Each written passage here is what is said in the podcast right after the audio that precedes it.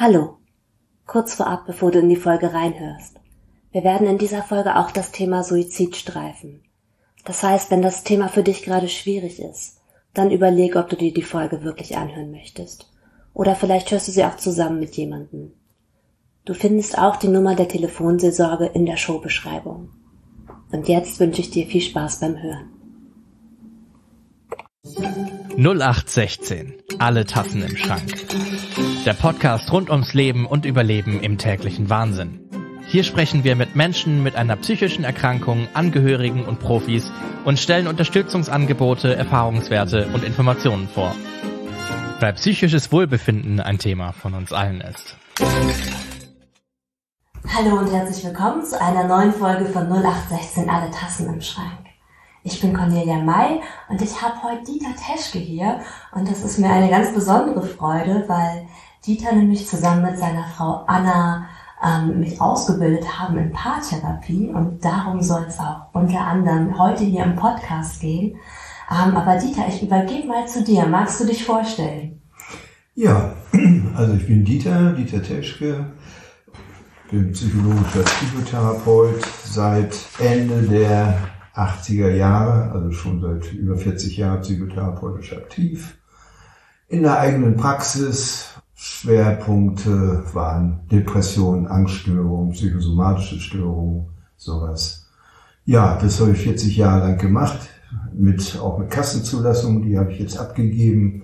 Gott sei Dank, das bin ich los, diesen ganzen IT-Kram. Was mir am meisten Spaß gemacht hat, ist die Männerarbeit. Damit habe ich, ich habe nochmal nachgeguckt, tatsächlich äh, Ende der 80er Jahre mit angefangen. Also meine ersten Männergruppen gemacht. Dann äh, Männer, Männergruppen heißt äh, 14-tägig einmal abends oder Wochenendseminare oder auch Männerseminare in der Toskana. Das habe ich jetzt gerade gemacht, das letzte. So, in der Toskana. Ja. Toll. Männergruppen, was kann man sich denn darunter vorstellen? Da treffen sich, äh, so im Schnitt waren es immer zwölf bis sechzehn Männer, ganz unterschiedlicher beruflicher Her Herkünfte und Hintergründe im Alter von Anfang 30 bis Ende 60. Und äh, mir war wichtig, also wirklich mal, weil Männer, wenn die untereinander reden und viele, also auch für meine Patienten, haben wenig männliche Freunde, wo sie mal wirklich Klartext reden können, wo sie mal wirklich erzählen können, wie es ihnen wirklich geht, in der Ehe, im Beruf oder was weiß ich. Und diese Gruppen waren immer ein Forum, ja, sich damit zu zeigen. Auch, ne, auch war natürlich auch mit Ängsten behaftet. Wie werde ich jetzt beurteilt? Werde ich verurteilt? Waren viel auch Schamsachen, wenn es meinetwegen um Sexualität geht. Ne?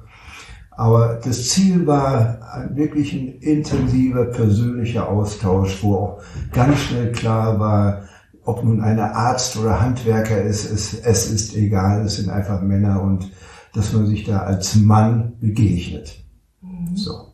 Mhm. War das, was war das für ein Setting? War das eine Gruppe? War es eine Gruppentherapie oder wie machst du das? Also, wir haben uns getroffen, in der Regel haben wir angefangen mit ein bisschen Bewegung. Ja, das ist mir immer wichtig, um äh, sich zu flexibilisieren, sowohl körperlich wie auch geistig, wie auch emotional. Also es ist ein wichtiger Begriff, flexibel zu werden, nicht in eingefahrenen Verhaltens- und Denk- und Fühlweisen hängen zu bleiben. Äh, dann habe ich manchmal Themen vorgegeben oder die kamen. Ich fragte nach, was liegt an? Das weiß ich ich habe hunderte von Männern gehabt, ich könnte alle existenziellen Themen könnte ich abhandeln. Ja, also angefangen von meine Frau hat Krebs. Oh, zack. Ja, wie gehe ich damit um? Wie, ja, so auch schon sowas zu erzählen. Wie gesagt, viele Männer haben viel zu wenige Freunde. Frauen haben das viel eher. Ja? Die haben ihre Freundinnen und tauschen sich darüber aus. Und Männer sind da häufig mit sich alleine mit diesen Themen. Und das ist halt dieses Forum, dass sie das mitteilen, wie es ihnen geht. Dann fließen auch mal Tränen, dann können sich auch mal Tränen erlauben. So. Oder äh, einer ist gerade Vater geworden. Oder einer äh, will sich gerade trennen. Und auch berufliche Probleme. Ich stehe total im Stress oder ich bin entlassen worden oder also eher so negative Sachen. Ne? Also wir haben, ich habe natürlich auch geguckt, ist auch das Positive, ne? wenn jemand befördert worden ist oder Vater geworden ist, dann wird es auch gefeiert. Ja, so. Ja. Mhm. Und das klingt, als hättest du da Männer aus ganz unterschiedlichen Altersklassen und Generationen ja, auch gehabt. Ja, ja, ja. So wie jetzt in der Toskana, das war faszinierend. Ich hatte fünf Männer im Alter zwischen 30 oder 33 und 40 und fünf Männer über 70. Das war eine komische Verteilung. Ja, so. Aber was ist komische? Ich habe es insofern genutzt, also eins war, die älteren Männer, mich inklusive, wir haben uns in die Mitte eines Kreises gesetzt, die anderen um uns herum. Und wir haben uns mal über das Altern, Angst vorm Sterben und unsere Krankheiten und sowas unterhalten. Und die Jüngeren haben zugehört. Und das war sehr intensiv, auch für mich. Ne? Dann kamen Themen hoch. Ja, ab wann würdest du denn von der Brücke springen? Wann äh, hältst du es nicht mehr aus? Sei es nun gesundheitlich oder alles hat keinen Sinn, ich habe mein Leben verkackt. Ne? Also auch solche depressiven Stimmungen kommen hoch am Ende. Und viel ist natürlich Abschied das Thema. Abschied von der Jugend, Abschied von den schönen Sachen, Abschied auch von der so ging es mir, auch von der körperlichen Kraft. Ich bin früher war ich so der Vorturner, bin so in die Berge gegangen und jetzt hatte ich einfach nicht mehr die Kraft wie die Jugendlichen.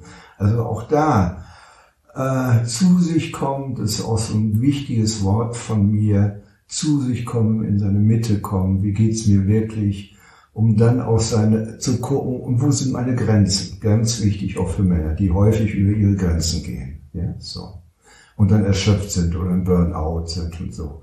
Also immer wieder sich spüren und auch seine Grenzen spüren und zu lernen damit, auch wenn ich mehr möchte, auch wenn ich immer noch den Berg ganz schnell rauf möchte, ich kann es einfach nicht mehr.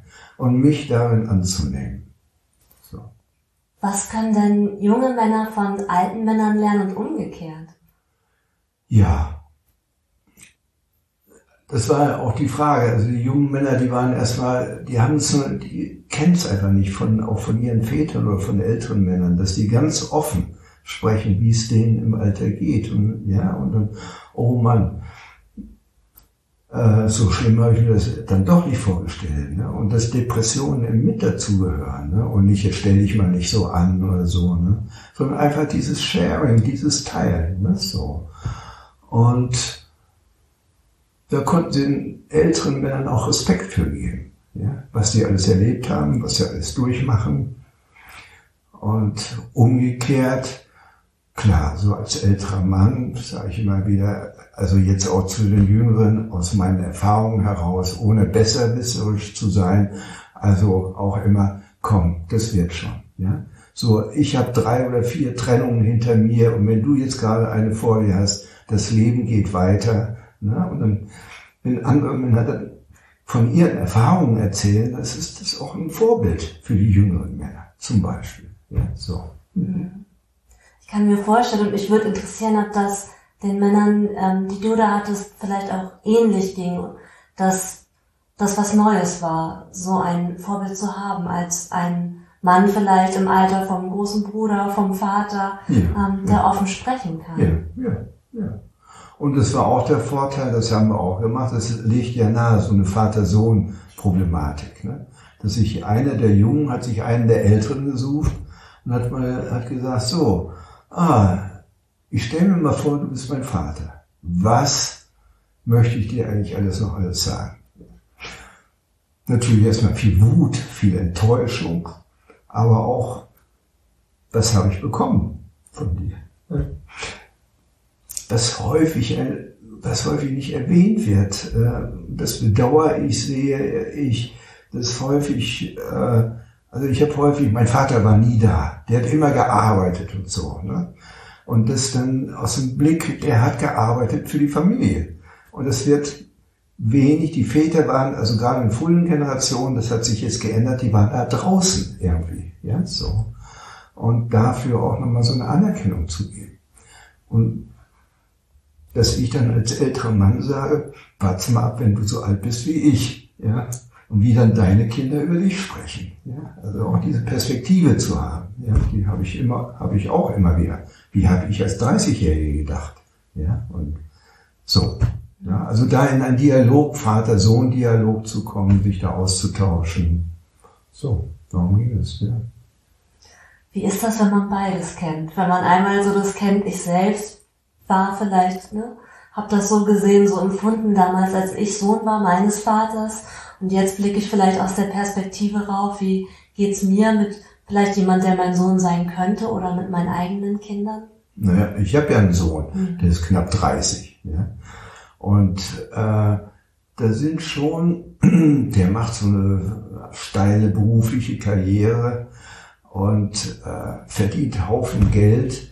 Und ich sage immer, warte mal, ne? also verliere nicht die sozialen Aspekte, ja? verliere nicht, da sind Menschen, ne? also ähm, da geht's äh, darum, Firmen zu restrukturieren. Denk auch mal an die, die dann entlassen werden. Also so diese, die, äh, einen größeren Blick auch auf seinen Job zu haben. Nicht nur, ich mache meine Karriere, sondern was bewirke ich da, welche Konsequenzen hat das für die Beschäftigten und so.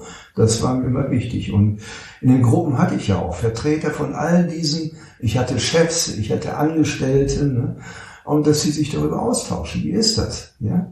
Die ganze Verantwortung tragen zu müssen, so äh, würde ich auch gerne abgeben. Die anderen sagen, oh nee, die hätte ich lieber nicht. Oder ich wäre gern mal Chef. Der sagte, ja, aber weißt du, was das bedeutet? So, ne? Ja. Also wirklich ein persönlicher Austausch, ja. Mhm. Was mich ja auch interessiert ist, wie nimmst du das wahr mit, ja, der, in Anführungszeichen, Männerrolle oder dem Männerbild, was sich ja einfach in den letzten Jahrzehnten auch sehr verändert hat und sehr im Wandel war. Es ist ja schon schwierig, allein jetzt von Männern zu sprechen, aber wie ja. erlebst du das aus deiner Sicht und aus deiner Sicht ja als Sohn, als Vater, auch als Therapeut und als Mensch, der Männer in unterschiedlichen Lebensaltern begleitet? Na gut, äh, in meiner Generation, ich bin ja nun in 50er Jahren aufgewachsen, da gab es noch, da herrschten immer noch diese traditionellen Männerbilder. Ne, so. Auch so wurde ich auch erziehen. Ein Junge weint nicht, ein Junge hat keine Angst. Ich muss immer strebsam sein, äh, strebsam, also Leistung war ganz wichtig, Durchhaltevermögen, naja, das habe ich so von meinem Vater, der auch im Krieg war, der auch so erzogen war. Ja klar, das habe ich mit reingesogen. Und äh, auch bis hin, ich weiß noch, eine der ersten, meiner ersten Männergruppen, also wie gesagt, da ging es auch, ja, seine Kraft zeigen und so. Und dann waren da zwei, ne, dann haben wir auch Körperübungen gemacht und einer konnte keine Liegestütze. Und dann so spontan, wie, du kannst keine Liegestütze, was bist du denn für ein Mann? Ja? So. Also, so wurde früher dann gedacht, bis ich dann irgendwann merke, ja, der kann keine Liegestütze, aber der kann Klavier spielen, was ich zum Beispiel nicht kann. Ja, also mehr dahin zu gucken, was da, was die Leute können und nicht, was sie nicht können, gemessen an irgendeinem so Standard. Und diese Geschlechterbilder haben sich schon sehr geändert, finde ich schon, sehe ich an meinem Sohn. Der hat auch dieses starke Leistungsdenken, aber der hat auch eine größere emotionale Kompetenz im Sinne also auch mitzufühlen, was in meiner Generation nicht, also Gefühle war sowieso, ja, war äh, nicht so ein wirkliches Thema für Männer. Ne? Das wurde den Frauen zugeschoben und so. Und dahin zu kommen, dass Männer sehr wohl Gefühle haben, dass sie sehr sinnvoll sind, sich zu spüren, zu spüren, was ich mit mir mache, und so weiter. Ne? Das sagen ja Statistiken, Männer sterben früher, trinken mehr und so weiter, einfach weil sie kein Gefühl für sich haben. Ja? Und darum ging's. Also das ist für mich auch ein äh, psychotherapeutischer Effekt natürlich, ne? im Sinne einer Vorsorge. Besser auf sich aufpassen, körperlich, geistig, emotional vor allem. Und natürlich auch in den Partnerschaften. Ja. Mhm. ja.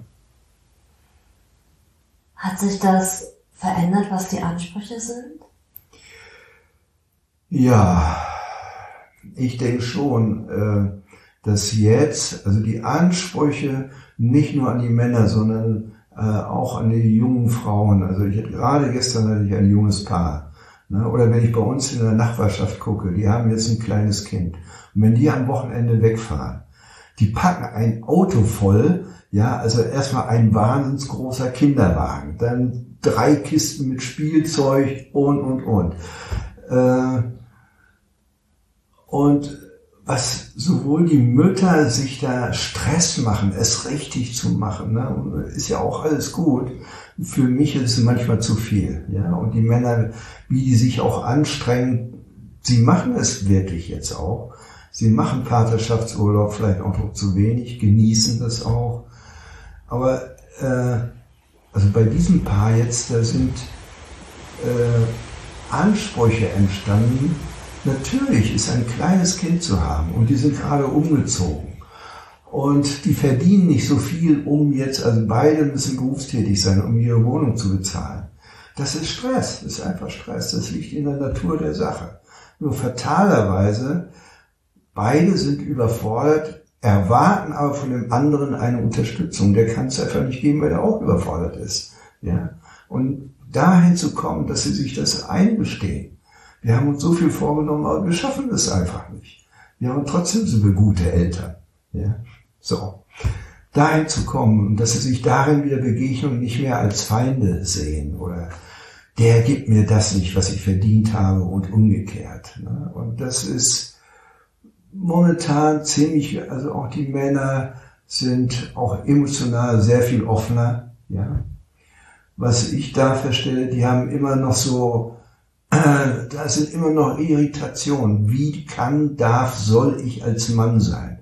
Nach meinem Gefühl ist es sehr frauendominiert. So, ne? Also ein, ein guter Vater sein, dies und das. Und äh, sie selbst haben, weil sie auch nicht in ihren Vätern auch nicht diese Vorbilder haben. Also ein gefühlvoller Vater und Mann zu sein. So, das müssen sie erstmal für sich selbst herausfinden. Ja, so. Und dann auch wieder, wer bin ich wirklich? Nicht, wie muss ich sein? Oder wie sagen die neuen Zeitschriften oder Bücher, wie ich sein müsste. Wie, wer bin ich wirklich? Und dazu sich zu stehen. So. Meinst du, ich weiß nicht, ob ich dich da gerade so richtig verstanden habe, dass es da bei Männern eine größere Irritation gibt, da eine neue Rolle ja, zu finden? Eine Verunsicherung. Ne? Ja.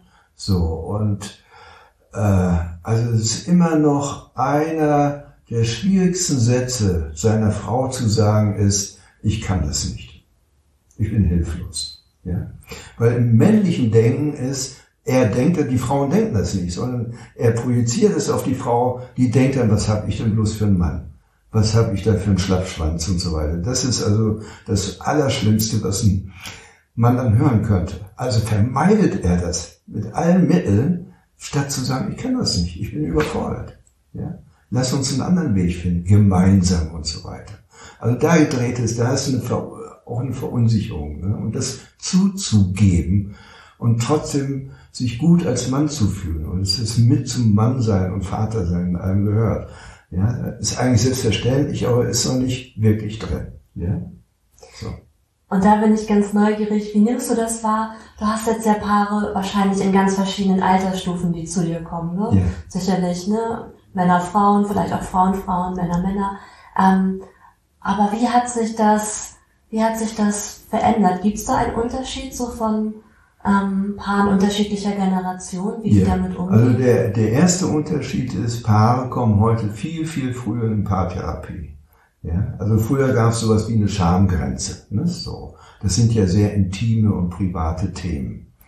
Und äh, oder das bleibt in den eigenen vier Wänden. So bin ich auch. Ne? Da kann Chaos in der Familie sein. Hauptsache es dringt nicht nach außen. Ne? Dass man überhaupt darüber spricht. Frauen viel eher mit ihren Freundinnen, aber dass Männer darüber mit ihren Arbeitskollegen oder Freunden sprechen, ist noch relativ selten. Es passiert aber bei den Jüngeren immer mehr. So, und die kommen, also ich hatte jetzt ein paar, die sind ein halbes Jahr zusammen und die sagten, also wir streiten uns immer wieder über dieselben Sachen, wir holen uns jetzt mal Hilfe. Das hat es vor 10, 20 Jahren nicht gegeben. Ja? Die haben sich weiter gestritten, gestritten, bis dann solche Paare hatten wir auch dass es fast unmöglich ist, diese eingefahrenen Muster, äh, Muster aufzuweichen. Ja? Und junge Paare kommen eher, meistens helfen drei, vier Sitzungen. Unsere Richtungsänderung, aha, wo hakt es, wo versteht ihr euch nicht, wo hört ihr einander nicht zu, wie ist es mit meiner Hilfe, ich moderiere dann, wenn ihr euch wirklich mal zuhört. Zuhören heißt, dass ich das Anliegen des anderen erstmal erfasse, auch wenn ich es ja, äh, erstmal nicht kapiere. Und Verstehen, ist das Allerwichtigste. Ich nenne es, das eine ist das kognitive Verstehen, das zweite ist das empathische Verstehen.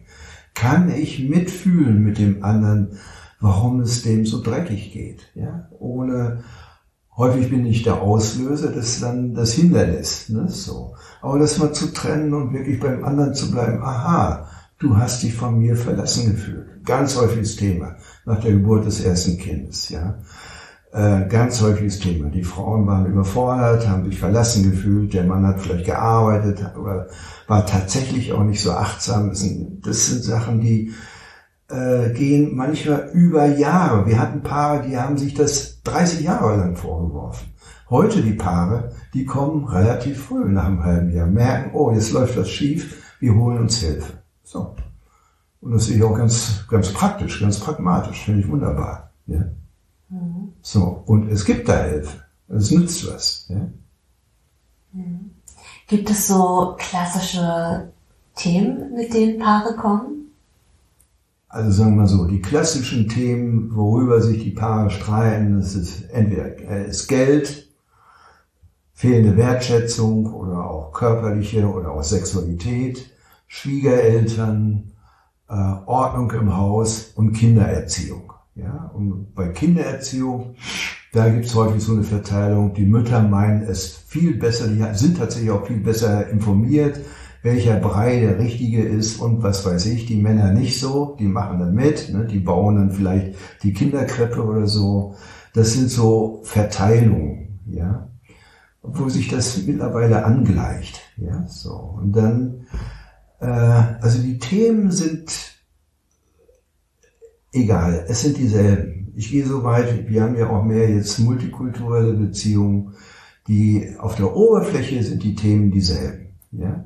Und es sind andere Wertvorstellungen. Entscheidend ist, wie setzen sich zwei erwachsene Menschen, die in der Regel auch gebildet sind, wie setzen die sich damit auseinander? Können die überhaupt kommunizieren darüber? Ja?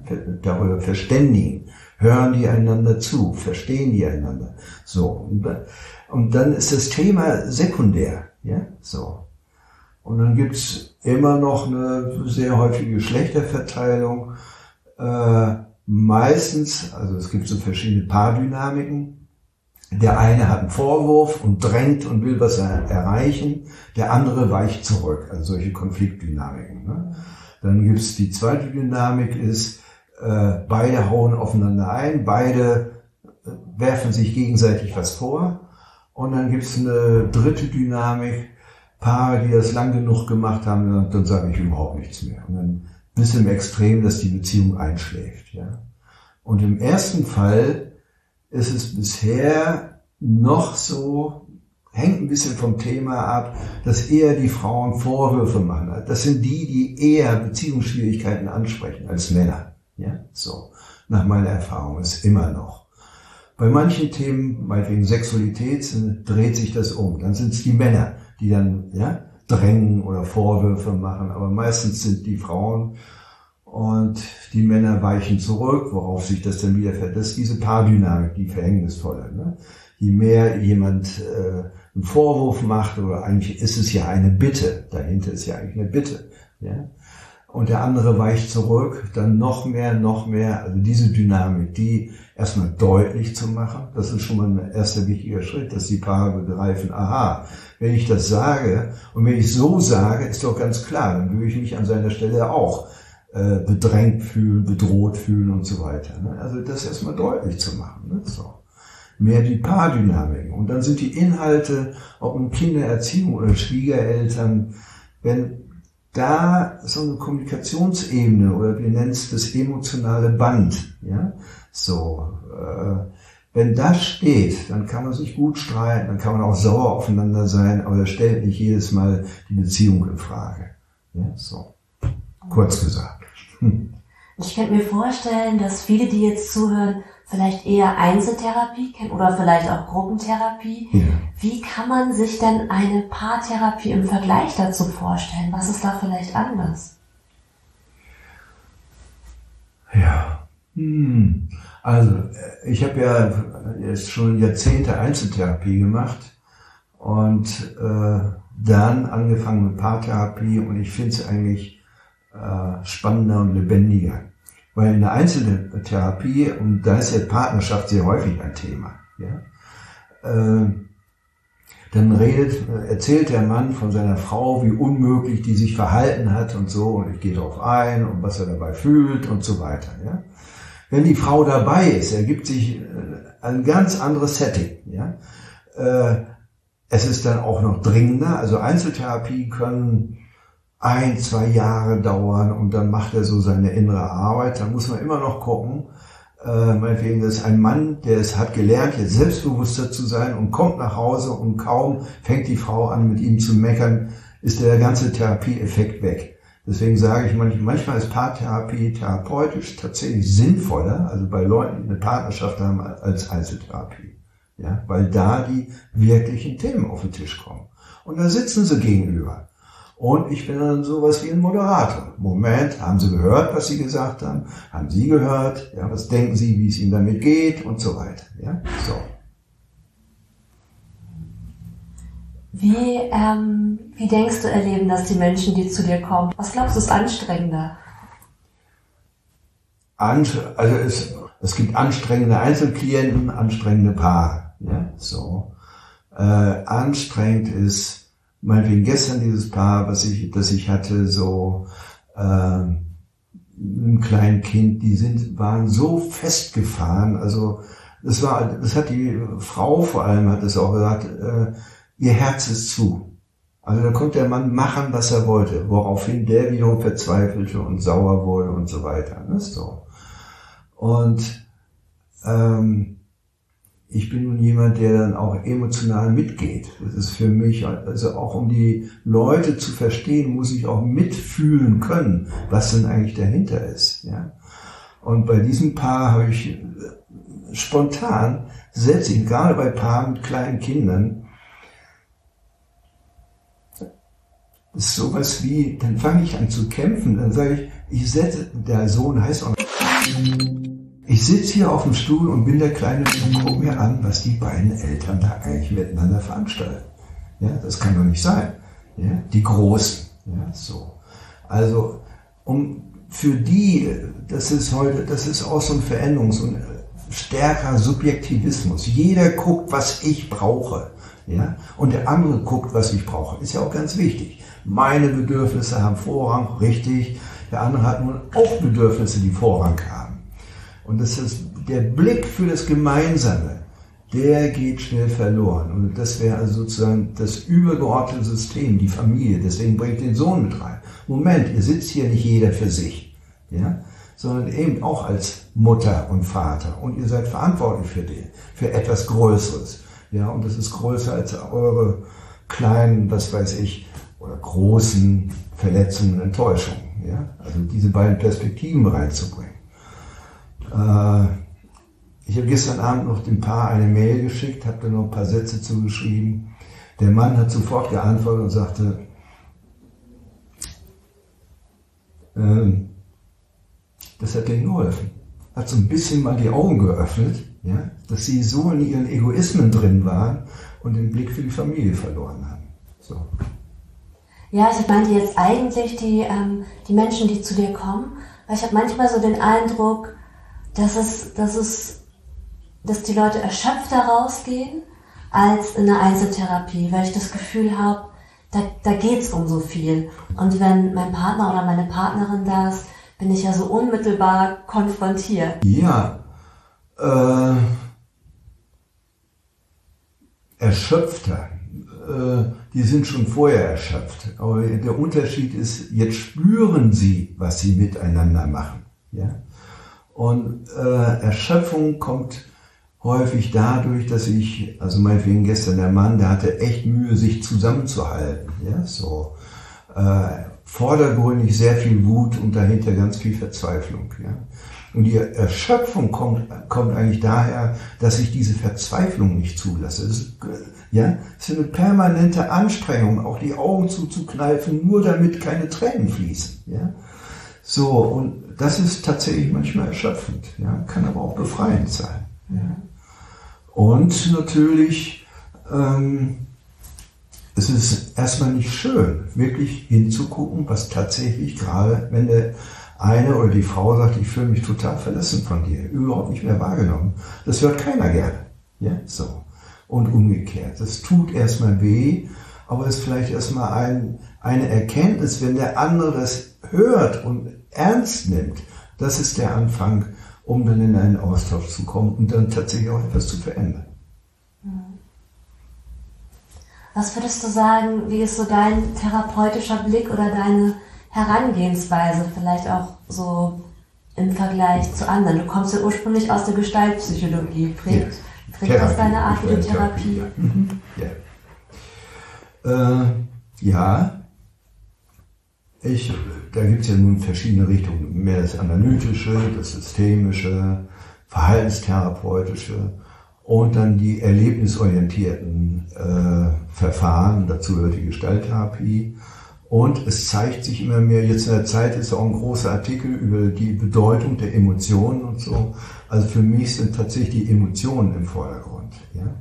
Nicht, das zeigt sich auch neurobiologisch. Also äh, unser kleiner Verstand, ja, der schaltet schnell aus, wenn also die Emotionen, wenn die hochkochen. Ja? Und deswegen sagen Paare, wir haben uns gestern gestritten, worum ging's denn eigentlich? Ja? So, solche Sachen passieren dann. Deswegen gucke ich mehr, was passiert auf der emotionalen Ebene. Und gerade in Partnerschaften, es, es geht um Liebe, ja, es geht um Gefühl. Und das zu thematisieren, ja. Oder hervorzuholen. Oder dass sie sich vor allem darin auch zeigen. Ja, so. Ja. Ja. Was hat dich denn eigentlich zur Arbeit mit Männern und zu Männergruppen gebracht? Naja, das, äh, sind zwei verschiedene Sachen. Ich bin, äh, bis, die, bis ich 30 war, ich bin viel durch die Welt gereist, viel alleine, so richtig äh, Cowboy-mäßig. Ne? So ein richtiger Mann. Ich war in der Wüste, ich habe äh, auf äh, Schiffen gearbeitet und was weiß ich. Also in Australien auch, das so der harte Mann. Ja, so. Äh, das war die eine Seite. Und die andere Seite, dann kam ich zurück und relativ schnell wurde ich Vater. Und ich merkte schnell, also mit dieser harten Cowboy-Seite, ja, und äh, die Frau, die konnte nicht viel mit anfangen, ne? und ich auch erstmal nicht, ja, weil ich äh, ja die weichen Seiten, auch die ängstlichen Seiten gut weggepackt hatte, ne? so. Und ich habe mich wirklich bemüht, und dann ist die Beziehung gescheitert, relativ früh, äh, und dann war so eine Frage, oh, was habe ich da gemacht? Ich wollte es mehr herausfinden. Und dann zusammen mit Männern. Und das habe ich auch nie versteckt. Ich bin auch ein normaler Mann mit, äh, mit den üblichen Problemen. Für mich war nur der Anspruch dadurch, dass ich das mehr reflektiert habe, dass ich immer ein paar Schritte voraus bin. Ich weiß nie besser für die anderen Männer. Ja?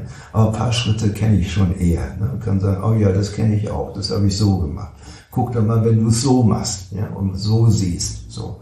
Das war so der Anfang. Ja. Und dann, äh, ich denke, ja, ich war also auch von der, meiner Struktur her, ich, ich war lange Einzelgänger. So. Und dann wirklich in einen wirklichen Kontakt mit Männern zu kommen, das waren für mich immer auch die schönsten, wie auch jetzt mein, bei meinem letzten Workshop, äh, das war, war eigentlich der Gewinn meiner Arbeit, ja? indem ich, äh, indem ich mit einem Mann zusammenkomme und der ganz offen ist und ich bin offen. Also das ist ja so eine Resonanz gegenseitig. Ne? Das Herz geht auf, ja, und das ist der schönste Lohn für meine Arbeit. Ja? So. Mhm. Also ich fühle mich dann auch lebendiger einfach. Ja? Ja. Erinnerst du dich an bestimmte Momente, ob die jetzt bei dir waren oder in der Gruppe, wo du sagst, ah, das waren so Aha-Momente oder das waren, das waren wichtige Momente? Oh, da hatte ich äh, hunderte. Ja, so. Nehmen wir jetzt den letzten Workshop. Wir Männer, wir ältere Männer saßen in der Gruppe. Äh, also in der Mitte und dann war jetzt ja gerade die neue Gesetzgebung zum, äh, zur Selbsttötung ne, und sowas. Ne? Äh, ob man freiwillig in den Tod gehen kann und so. Und das tauchte plötzlich auf, wo dann alle sagten, ja, ich habe auch schon an Selbstmord gedacht. Ja? Und dass dieses Thema, wann ist für einen gut, wie viel kann ich ertragen oder so, dass wir uns darüber wirklich austauschen konnten und jeder sich in dem anderen fand. Ja? So. Also ich dann auch sagen konnte, selbst als Psychologe, ja, ich kenne depressive Phasen, ja, es tut weh, alt zu werden, sich zu verabschieden und sowas, ja. So, und da äh, sowas wie Brüder zu finden. Brüder im Geist, was immer. Und, oder das Mitteilen ist auch ein Teil, ja, und es entlastet auch. So. Haben sich deine Freundschaften verändert zu anderen Männern? Ja, klar, ja. Äh, ja. Ich habe nicht viele. Ich denke, äh, man braucht auch nicht wirklich viele Freunde. Ich habe zwei Kriterien oder drei. Äh, ich muss sie gar nicht häufig sehen, aber wenn ich die sehe, dann ist ganz schnell Kontakt. Wir reden nicht groß rum, sondern jeder erzählt ehrlich von sich. Ja? Und eine wirkliche Freundschaft beinhaltet für mich auch, da ist einer, den kann ich Tag und Nacht anrufen. Wenn es mir wirklich dreckig geht. Habe ich auch schon in Anspruch genommen. Ja. Dann bin ich nach Berlin gefahren, habe da ein paar Nächte übernachtet, konnte mich ausheulen so. Ja. Also diese Möglichkeiten zu haben. Ja, so. Äh, und umgekehrt, dass ich auch für die da sein kann. Ja. So. In der Not. Ja. Oder auch in der Freude. Ja. Wenn einer ein Vater geworden ist, ja, Mhm. Und ich frage mich gerade, wie das für dich ist. Du bist ja als männlicher Therapeut, ist es ja immer noch mal, da sind die Frauen ja in der Überzahl in den therapeutischen Berufen. Ja, ja. Und ich frage mich gerade, ähm, ob du das noch mal wohl anders erlebst mit den Paaren, die zu dir kommen, so als, als Mann. Also. Äh, das hat sich jetzt im Laufe der letzten Jahre geändert. Ne? Also so, ähm, gut, also wenn ich jetzt mal ein Paar vor mir habe, ein jüngeres Paar und dann klar, für die Frau, ne, dann hat sie ihren Mann und dann noch einen männlichen Therapeuten, dann muss man immer aufpassen, ich auch, weil ich dann auch manchmal natürlich auch die Position des Mannes nachvollziehen kann, wobei ich eher dazu tendiere, dass ich eher die Position der Frau, weil ich also auch emotional mitgehen kann, eher mitfühlen kann mit der Frau als mit dem Mann, der noch nicht so recht so bei seinen Gefühlen ist. Ne? Und da bin ich, das sage ich auch manchmal, ich bin dafür bekannt, dass ich provoziere, dass ich also ich trete denen auf die Zehen und sage so, jetzt sag mir mal wirklich, wie es dir wirklich geht. Red nicht ständig über die Frau, sondern was macht das mit dir? Ja? Also da bin ich dann schon eher äh, herausfordernd. So, sage ich auch. Ja? So ich will jetzt hier nicht stundenlang um heißen Brei rumreden, ich will jetzt sehen, wie geht's dir wirklich? Worum geht es eigentlich? Ne? Und da versuche ich so schnell wie möglich hinzukommen. Und ähm, das ist ein bisschen anders in der, Paartha äh, in der Einzeltherapie, da hat man mehr Zeit, wenn das noch die Kasse bezahlt. Aber bei Paaren ist ja ein ganz anderer Druck dahinter. Ja? Die leiden dann wirklich jeden Tag darunter und die wollen auch möglichst schnell daraus. Ne? Also bemühe ich mich auch, möglichst schnell zum Wesentlichen zu kommen, wo es bei denen hakt. So. Kriegst du da manchmal ein Feedback von Paaren? Ist vielleicht auch schwierig, ne? weil man hat ja immer nur die Paare, die selber zu einem kommen. Und ich denke gerade, ich habe im Studium damals noch gelernt, das fand ich ganz spannend, dass bei Kindern, die imaginäre Freunde oder Freundinnen haben, dass meistens ähm, imaginäre Freundinnen sind. Ja. Also, dass es viel seltener ist, dass es einen imaginären Jungen als Freund gibt. Und da dachte ich, okay, das passt ja auch dazu, dass irgendwie, ne, zu dieser gewachsenen kulturellen Rolle irgendwie, mhm. die vielleicht eher mit einer Frau assoziiert wird.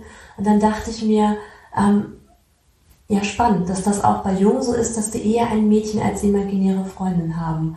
Und eigentlich wäre so meine erste, mein erster Gedanke, vielleicht fällt es mir ja leichter, als Mann zu einem männlichen Therapeuten zu gehen, mhm. aber vielleicht stimmt es ja auch gar nicht. Also kriegst du da manchmal so Feedback von den Paaren? Oder? Ja, also naja, grundsätzlich, die kommen zu mir, wenn sie Probleme haben und wenn die Probleme gelöst sind, dann kommen sie nicht mehr. Ja? Und dann wie beim Arzt. Wenn dann jemand gesund ist, der geht ja nicht hin zum Arzt und sagt, also selten gibt's auch, ja. So. Und ich gehe mal davon aus, es scheint was gewirkt, bewirkt zu haben. So. Davon gehe ich dann aus. Wenn sich nach mehreren Gesprächen ich das Gefühl habe, die sind auf dem richtigen Weg, dass ich denen irgendwie geholfen habe. Ja. Manchmal kriege ich sogar, habe ich mal ein oder zwei haben mal gesagt, so in einem späteren Gespräch, also es gibt auch, dass sie auch immer wieder kommen, ne? dass die sagen, wir sind jetzt schon wieder in der alten Schleife und so. Ne?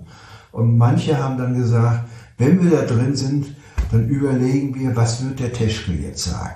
Also dann, ja, dann installieren die mich im Idealfall tatsächlich auf dem Stuhl, ja, und was wird der jetzt sagen, ja, so um diese Perspektive einzuholen. Manchmal hilft das, ja.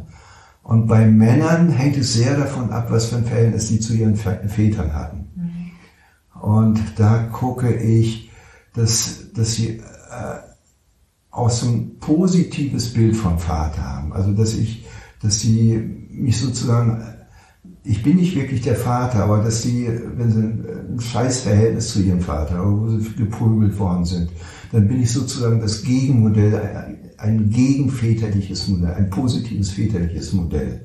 Und das ist mir schon wichtig, ja, dass sie das auch mitbekommen und dann entsprechend auch weitergeben an ihre Kinder.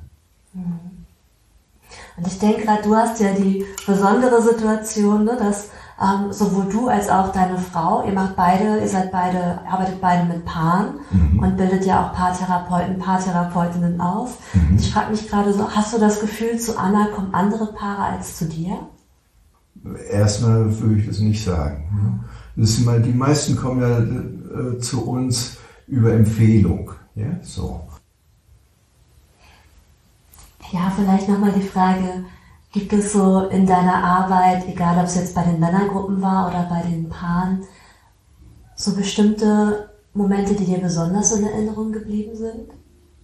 Also da gibt es wirklich viele. Jetzt so spontan, ne, dann, äh, da gibt es viele. So.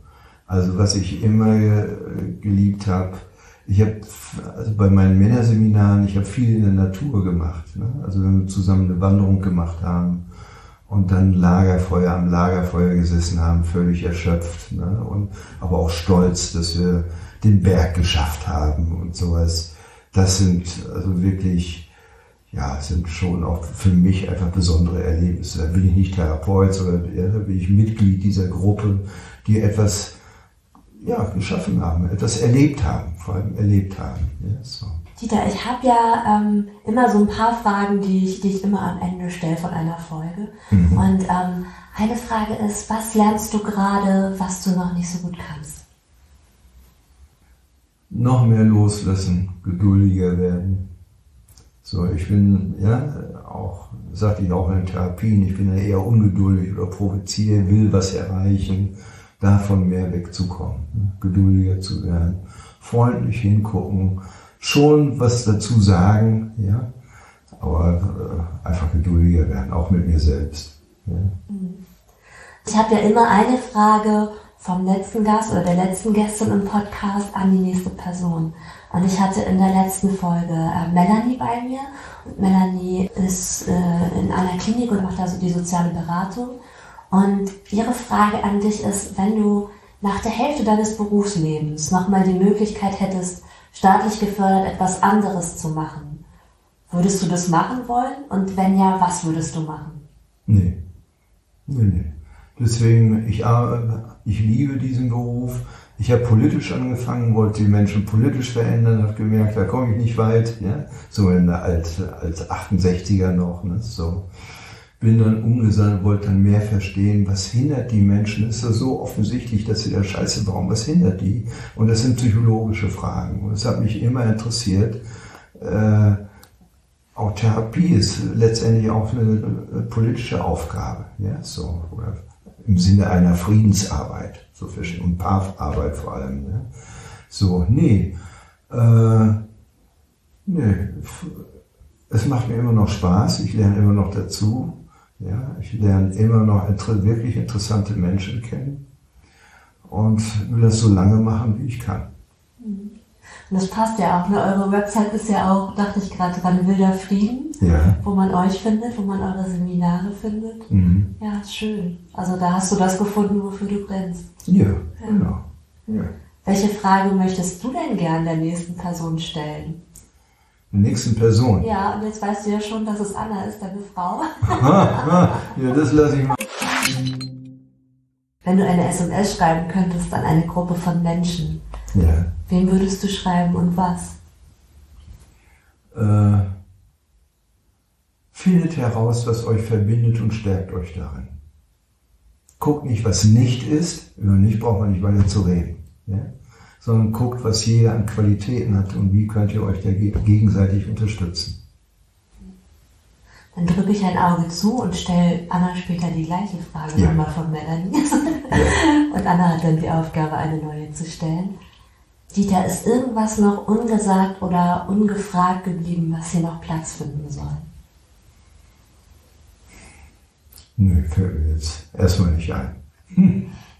Alles klar. Dann sage ich Ja. ganz lieben Dank, dass du hier warst. Ja. Vielen Dank für deine Zeit, Mhm. deine Gedanken. Okay, ja, vielen Dank. War für mich auch nochmal spannend. Ich wusste nicht, was auf mich zukommt, aber es ist ja auch nochmal so ein Rückblick auf mein Leben ne? und wer ich bin und wie ich arbeite und das auch nochmal zu reflektieren. Ja, mhm. ja danke. Dieser Podcast ist ein Projekt von Der Hafen, Verein für psychosoziale Hilfe Harburg e.V.